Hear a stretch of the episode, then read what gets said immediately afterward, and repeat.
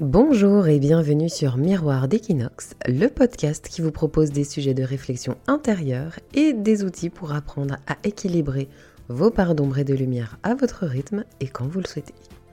Je suis Hermance Lemel, hypnologue, communicante et chroniqueuse, et le fil rouge de ces différentes facettes, c'est de vous aider à toujours mieux communiquer avec les autres et surtout avec vous-même. Ici, vous trouverez des discussions sur les différents types d'ombre vous savez, ces sujets sensibles ou ces casseroles qu'on traîne depuis longtemps, en général des trucs pas faciles à gérer. Et moi, je vous propose des pistes pour traverser ce truc sombre.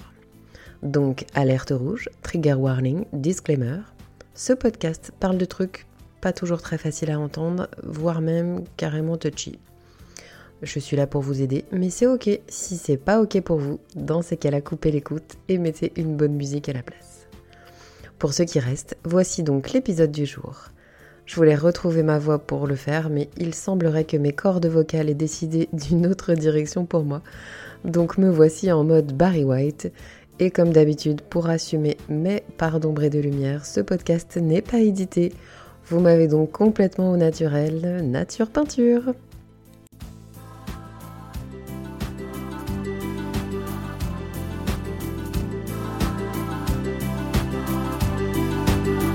J'ai le sujet du jour dans la tête depuis plus d'une semaine.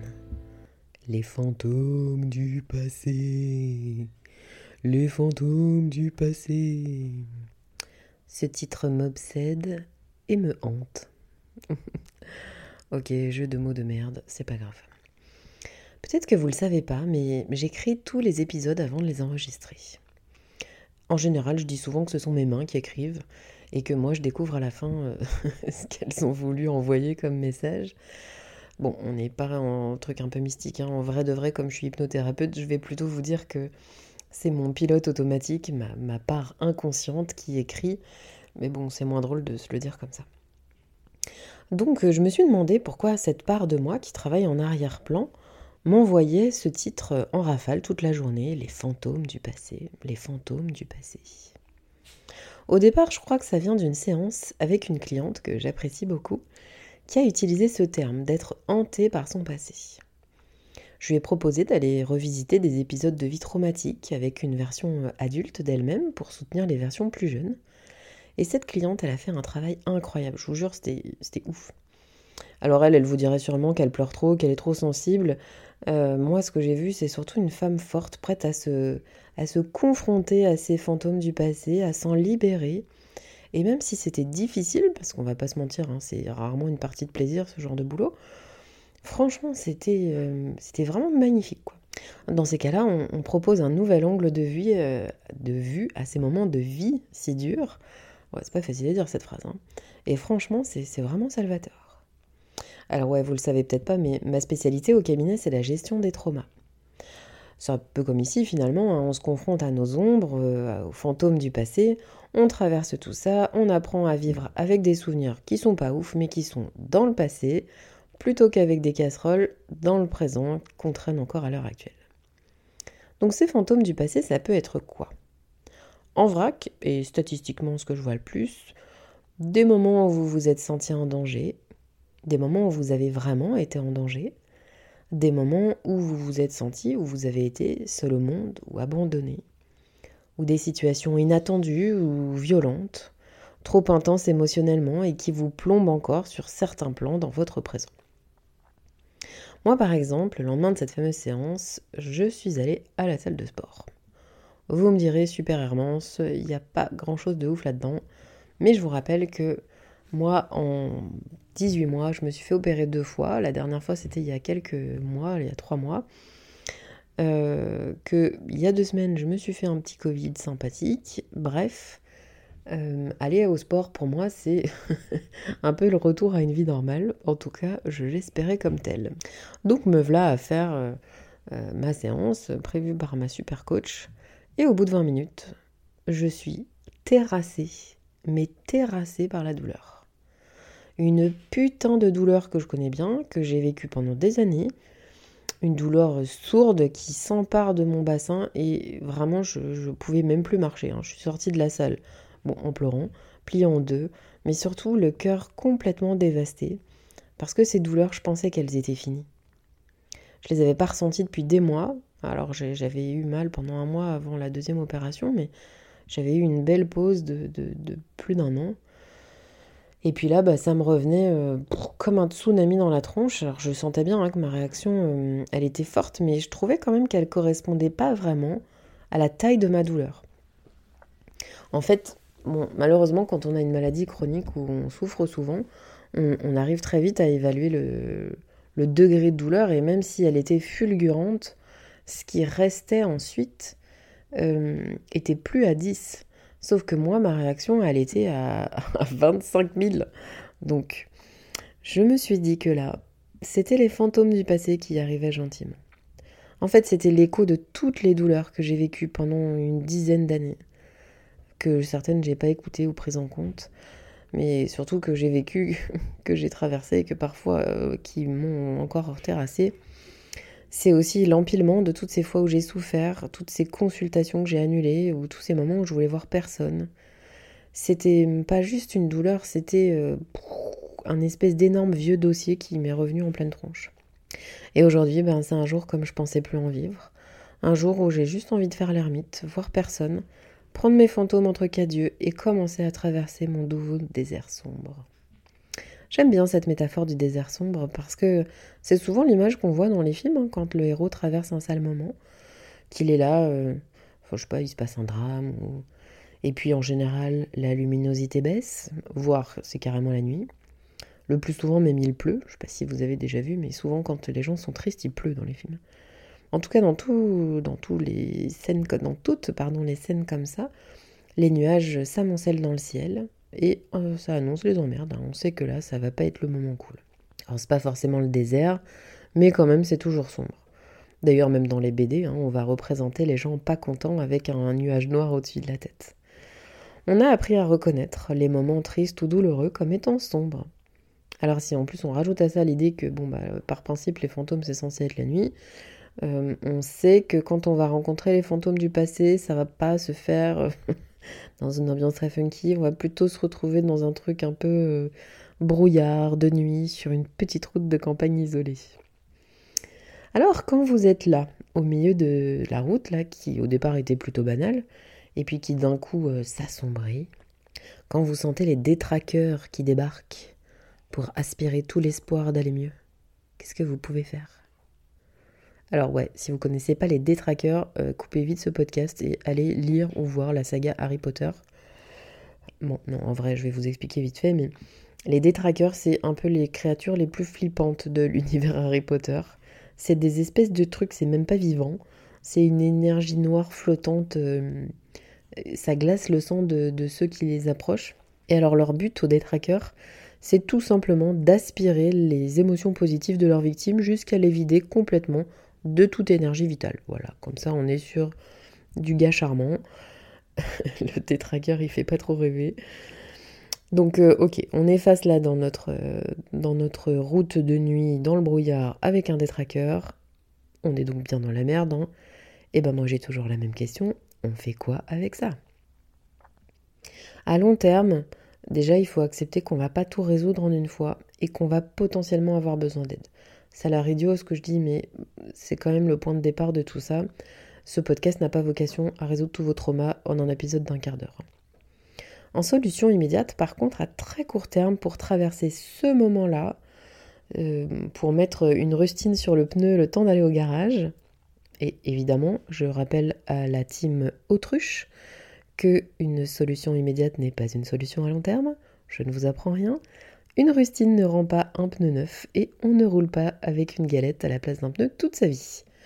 Donc je disais en solution immédiate, face au détraqueur, tous les Potterheads vous le diront, on active un patronus. Alors un patronus, qu'est-ce que c'est? Pour toujours ces mêmes, mêmes gens qui ont des goûts chelous et qui ne connaissent toujours pas le monde merveilleux de Harry Potter, Poudlard et tout ça.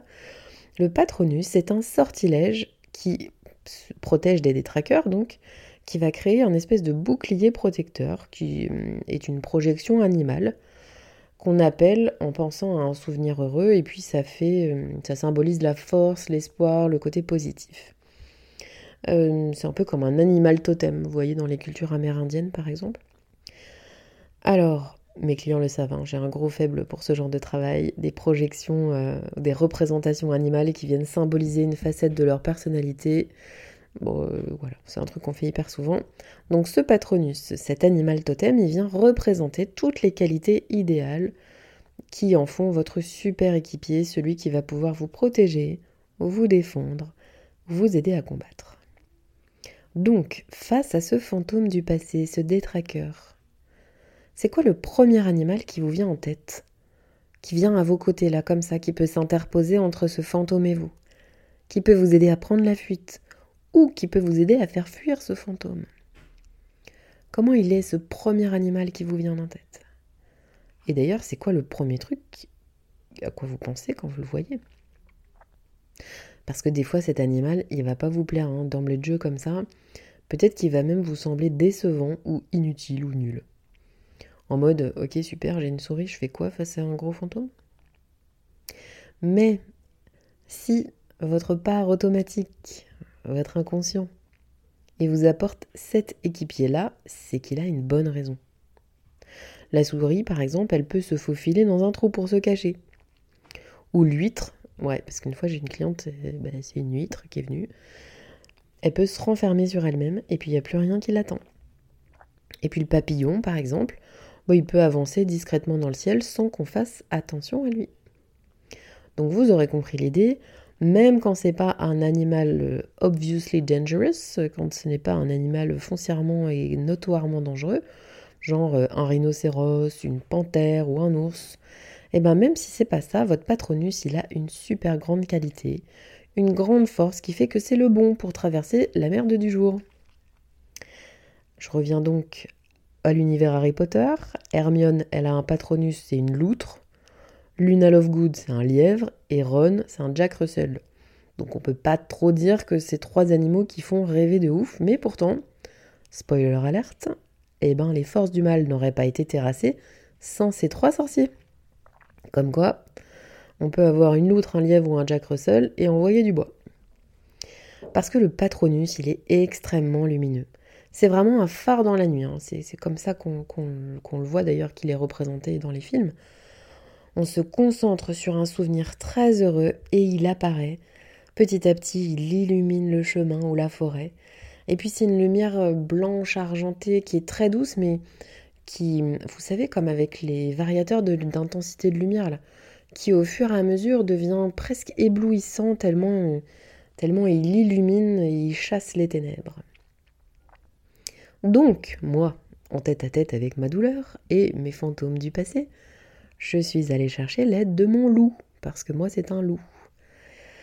Et il a fait fuir les détraqueurs en grognant, en montrant les dents. Il est même allé aboyer dessus. Alors je ne sais pas trop si les loups aboient, mais en tout cas le mien oui. Et puis il a fait reculer les ombres le temps que moi je refasse surface. Il a créé une espèce de bulle de sécurité autour de moi, et puis d'ailleurs, il se fait même aider de tous mes autres potes animaux totems. Ils sont tous au boulot là, autour de ma maison intérieure. Et pour ceux qui ne savent pas ce que c'est la maison intérieure, je vous invite à écouter l'épisode sur les limites. Bref, moi je suis en sécurité dans ma maison, alors je peux me ressourcer, remplir les jauges de mes ressources et me préparer à la suite. Parce que je vous le disais tout à l'heure, hein, j'ai une habitude de travailler sur les événements traumatiques et je suis bien consciente que le travail là, il n'est pas suffisant pour affirmer que je me suis débarrassée de ce problème. Les traumas en général, on les gère en trois phases. On stabilise et réduit les symptômes, ensuite on traite le souvenir traumatique, puis on intègre tout ça dans l'autobiographie de la personne. Donc moi, ce patronus, il permet de stabiliser à très court terme, mais il traite pas mon problème de fond. Et puis c'est là où c'est important de faire la suite du travail. Travailler donc le souvenir traumatique et intégrer que le passé est passé. Pour moi, c'est donc de pouvoir remettre toutes mes douleurs sur euh, ma ligne du temps, de pouvoir savoir qu'elles ne sont pas toutes avec moi aujourd'hui. Et donc quand vous vous engagez à faire le job à long terme, votre tête, elle est OK pour faire le job à court terme, c'est un deal. Hein. Et par exemple, ma fameuse cliente, là, elle, elle en a géré hein, des crises et des crises, elle en a envoyé des patronus. Euh, Mais elle a toujours su qu'elle aurait le fond du problème à gérer un jour ou l'autre. C'est juste qu'elle éteignait des feux au fur et à mesure. Et c'est parce qu'elle a réussi à gérer tout ça à chacune de ses crises, chacun de ces moments dans le brouillard, dans la nuit, dans, dans les ombres, c'est qu'elle a réussi à les gérer, à les dépasser. Elle a activé euh, ses ressources, elle a fait tout ça, et un jour, elle a pu me dire, ok, aujourd'hui, on va faire face à des trucs qui me hantent depuis très longtemps. Parce que l'air de rien, quand on se rend compte qu'on est capable de faire des petites choses, et qu'on arrive à se rendre compte qu'on est capable de faire plein de petites choses, bah on finit par se rendre compte qu'on est capable de faire des grandes choses. Mes chers amis, je vous souhaite une très belle exploration de vos parts d'ombre et n'oubliez jamais que tant qu'on voit de l'ombre, c'est qu'il y a de la lumière quelque part. Et comme d'habitude, votre soutien en partageant le podcast, en le notant et en y laissant des commentaires est toujours très apprécié. Alors merci beaucoup.